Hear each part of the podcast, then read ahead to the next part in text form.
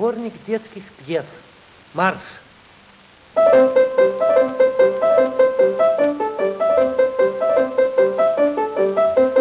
Authentizität, ein Schlüsselwort, auch im Umgang mit der Vergangenheit.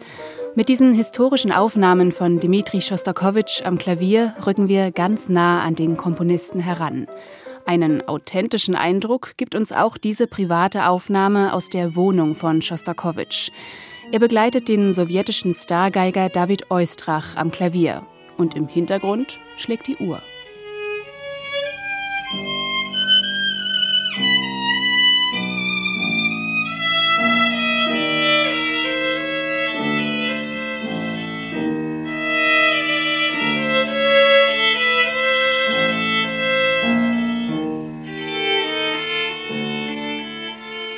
Eine Aufnahme der Violinsonate von 1968, kurz vor der Uraufführung mit Sviatoslav Richter am Klavier. Schostakowitsch tritt da schon lange nicht mehr öffentlich auf. Eine chronische Entzündung im Rückenmark lähmt die rechte Hand. Davor spielt Schostakowitsch viele Konzerte. Nach seinem Klavierstudium in Leningrad muss er mit Anfang 20 eine Niederlage beim Tschaikowski-Wettbewerb einstecken. Kein Preis, nur ein Ehrendiplom. Seitdem spielt Schostakowitsch nur noch seine eigenen Werke.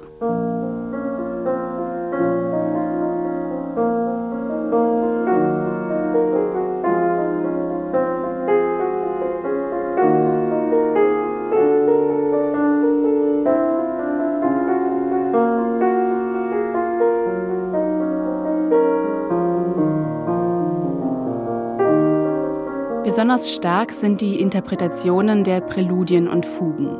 Schostakowitsch vermittelt unmittelbar seine kompositorische Aussage. Dabei bleiben die Struktur und die musikalischen Zusammenhänge immer greifbar. Nicht der Interpret steht für ihn dabei im Vordergrund, sondern das Werk. Besonders erstaunlich ist die unfassbare Energie, die in diesem sonst so schüchtern wirkenden Komponisten steckt. Zum Beispiel in dieser Aufnahme aus dem Jahr 1957. Schostakowitsch spielt gemeinsam mit dem noch jungen Moskauer Philharmonischen Orchester unter der Leitung von Samuil Samosud sein erstes Klavierkonzert.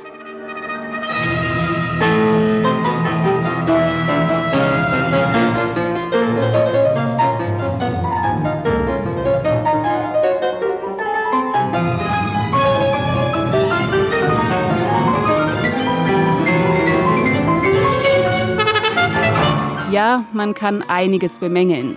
Viele falsche Töne, unstete Tempi, unsauberes Pedal, immer wieder auch aggressiver Klangzugriff. Mal ganz abgesehen vom klapprigen Zusammenspiel mit dem Orchester. Aber diese Interpretation zeigt solch ein Temperament und eine Lust am unmittelbaren Musizieren, dass man sich fragt, warum solche Interpreten heutzutage kaum noch eine Chance hätten.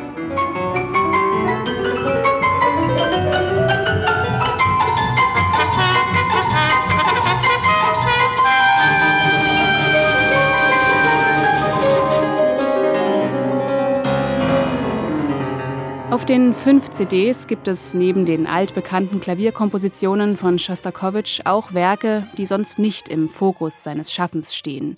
Zum Beispiel der Liederzyklus aus jüdischer Volkspoesie von 1948. In dieser Zeit ist der stalinistische Antisemitismus in Russland sehr präsent. Sieben Jahre lang liegt diese Komposition in der Schublade.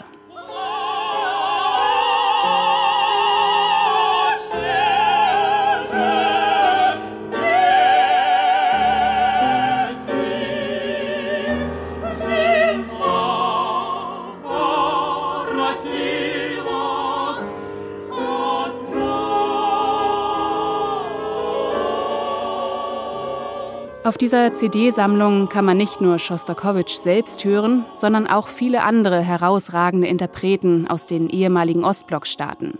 Seinen Sohn Maxim zum Beispiel, das Beethoven-Quartett oder, wie in dieser Aufnahme von 1954, den Komponisten Mieczysław Weinberg. Die beiden Freunde spielen ein Klavierarrangement der 10. Sinfonie von Schostakowitsch. Aufnahmen wie diese umgibt eine ganz besondere Aura. Es wurde Zeit, dass diese musikhistorisch bedeutenden Dokumente endlich auch einer breiten Öffentlichkeit zugänglich sind.